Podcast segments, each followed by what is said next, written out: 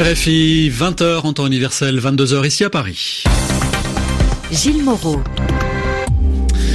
Bonsoir à tous. Voici votre journal en français facile présenté avec Céline Pellarin. Bonsoir Céline. Bonsoir Gilles, bonsoir à tous. Dans l'actualité, la recherche d'éventuels survivants dans les décombres au Mexique. Le tremblement de terre a fait au moins 225 morts mardi dans la région de Mexico. L'ouragan Maria continue de dévaster une partie des Caraïbes. Au moins six morts à la Dominique. L'île américaine de Porto Rico est elle aussi très durement touchée. À l'Assemblée générale de l'ONU, L'accord nucléaire iranien reste au cœur des débats. Attaqué par Donald Trump, le président Hassan Rouhani a répondu sur un ton très ferme. Le bras de fer continue entre le gouvernement espagnol et les autorités catalanes. Des milliers de personnes ont manifesté à Barcelone après l'arrestation d'une douzaine de membres du gouvernement catalan. La mort d'un grand nom de la boxe, l'américain Jack LaMotta. Il était Raging Bull au cinéma. Le journal en français facile.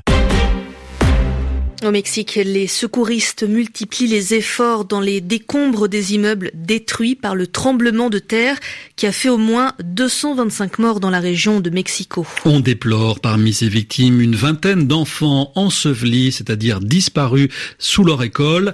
On reste sans nouvelles d'une trentaine d'autres. Ils font partie des éventuels survivants très activement recherchés à l'heure qu'il est. Yelena Tomic. Après une nuit sans sommeil, des centaines de soldats, pompiers et secouristes et par des volontaires, continuent leur recherche effrénée de survivants. Au moins 40 personnes ont pu être retrouvées saines et sauves dans deux bâtiments écroulés de la capitale. En tout, ce sont pas moins d'une quarantaine d'immeubles qui se sont effondrés à Mexico. De nombreux autres ont subi d'importants dégâts, empêchant des milliers de familles de retourner chez elles par peur des répliques. Ces dernières ont passé la nuit dans la rue, sous des tentes ou dans des abris de fortune. La situation reste particulièrement inquiétante aux abords de l'école primaire et secondaire Enrique Repsamen dans l'extrême sud de la capitale où des parents angoissés attendent des nouvelles de leurs enfants portés disparus. On estime entre 30 et 40 le nombre d'élèves toujours ensevelis sous les décombres. Des dégâts importants ont également été signalés dans l'état de Morelos, plus proche de l'épicentre, situé au sud de la capitale. En attendant, l'électricité a été rétablie dans environ 85% de Mexico, situé à la jonction de cinq plaques tectoniques. Le Mexique est l'un des pays du monde à la plus forte activité sismique. L'ouragan Maria continue d'avancer à travers les Caraïbes, laissant derrière lui mort et désolation. C'est la Dominique qui jusqu'à présent a été la plus durement frappée. Au moins sept morts sur cette île où les communications restent très difficiles.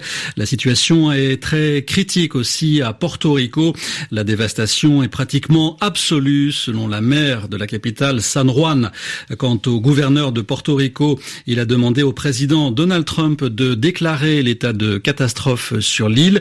Porto Rico est en effet un territoire associé aux États-Unis. Et puis dans les Antilles françaises, c'est l'heure du bilan. Les dégâts paraissent plus limités, mais il y a deux morts et deux disparus en Guadeloupe. À l'Assemblée générale de l'ONU, l'accord nucléaire iranien est resté aujourd'hui au cœur des débats après la violente intervention de Donald Trump contre l'Iran. L'Iran qualifié par le président américain d'État voyou et de dictature corrompue. On attendait la réponse de son homologue, le président iranien. Hassan Rouhani a pris la parole à son tour à la tribune de l'Assemblée pour affirmer que son pays respectait l'accord nucléaire, mais qu'il réagirait avec détermination s'il venait à être dénoncé. Il serait dommage que l'accord soit détruit par des nouveaux voyous en politique internationale, a estimé le président iranien en visant assez clairement Donald Trump. Et en marge de cette Assemblée générale de l'ONU, une cinquantaine de pays font la promotion d'un monde sans armes nucléaires. Brésil en tête, ces pays ont lancé aujourd'hui la signature d'un traité interdisant ces armes. Il est approuvé par le secrétaire général de l'ONU, Antonio Guterres, pour qui le traité marque une étape importante vers l'objectif universel d'un monde sans armes nucléaires. Envoyé spécial de RFI à New York, Arim Lipold. C'est sous les applaudissements de la salle qu'Antonio Guterres a ouvert la cérémonie de signature. Le président brésilien a été le premier à paraffer le texte adopté en juillet dernier par 122 pays. Le secrétaire général de l'ONU a félicité les signataires. The treaty is an important step Le traité est un pas important vers l'objectif universel d'un monde sans armes nucléaires. Et j'espère que ce traité va accélérer les efforts pour y arriver. Ce document est aussi le résultat d'une grande mobilisation de la société civile, comme l'a rappelé Béatrice Finn, directrice de l'ONG ICANN, qui s'est fortement engagée en faveur de ce traité. Ce traité représente la détermination des survivants des bombardements nucléaires d'Hiroshima, de Nagasaki et des essais nucléaires à travers le monde. Et il met en place une obligation légale pour les dommages causés par ces tests. Aucune des neuf puissances nucléaires ne s'est ralliée à cette initiative. Le ministre français des Affaires étrangères, Jean-Yves Le Drian, explique pourquoi. Parce qu'une telle démarche ne peut qu'affaiblir euh, le traité de non-prolifération nucléaire. La politique de l'incantation confine à l'irresponsabilité. Même le Japon, le seul pays au monde à avoir subi une attaque nucléaire en 1945, a boycotté ce traité. Achim New York, RFI. Togo, l'opposition a manifesté aujourd'hui. Ils étaient plusieurs milliers, notamment dans les deux principales villes, Lomé, la capitale, et Sokodé. L'opposition réclame le départ du président Fort Nassimbe et le retour à la constitution de 1992. L'opposition qui a boycotté, qui n'est pas allée voter au Parlement, se vote sur le projet de révision constitutionnelle, un texte prévoyant de limiter à deux le nombre de mandats présidentiels mais de manière non rétroactive, c'est-à-dire qui ne prend pas en compte les mandats déjà en cours. Un nouveau cap a été franchi dans le bras de fer qui oppose Madrid aux autorités indépendantistes, de Catalogne. Des autorités bien décidées à maintenir le référendum d'autodétermination le 1er octobre. Aujourd'hui, la garde civile, la police intervenant sur ordre de ce gouvernement a arrêté une douzaine de hauts responsables du gouvernement catalan. Des perquisitions ont eu lieu et du matériel électoral saisi. Les Catalans n'ont pas tardé à réagir, tout d'or Des milliers de personnes se sont rassemblées dans le centre de Barcelone, certaines criaient les forces d'occupation dehors, d'autres portaient des pancartes sur lesquelles on pouvait lire Nous voterons pour être libres.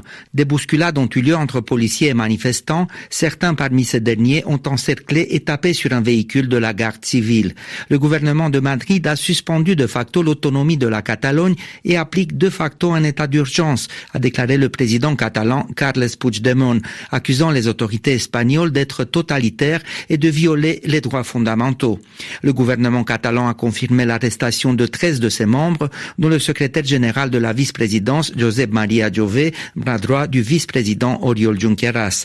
Et Jordi Sanchez, le président d'un des principaux mouvements indépendantistes, a appelé ses partisans à résister pacifiquement en sortant dans la rue pour défendre les institutions catalanes.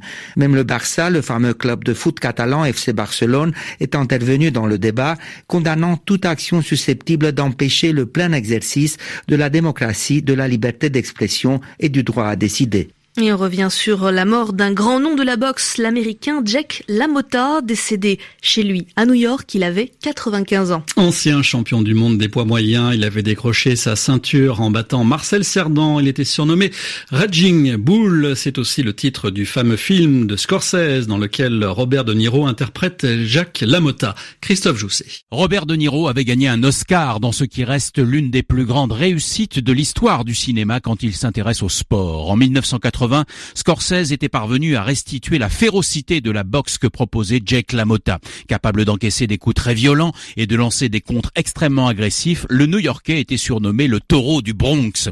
Premier coup d'éclat 1943, il inflige à Sugar Ray Robinson sa première défaite chez les professionnels. Ce sera son seul succès en six face à face avec lui. Mais c'est en 1949 qu'il livre à Détroit ce qui est généralement considéré comme l'un des matchs du siècle. Il sort de sept mois de suspension pour s'être couché lors d'un combat.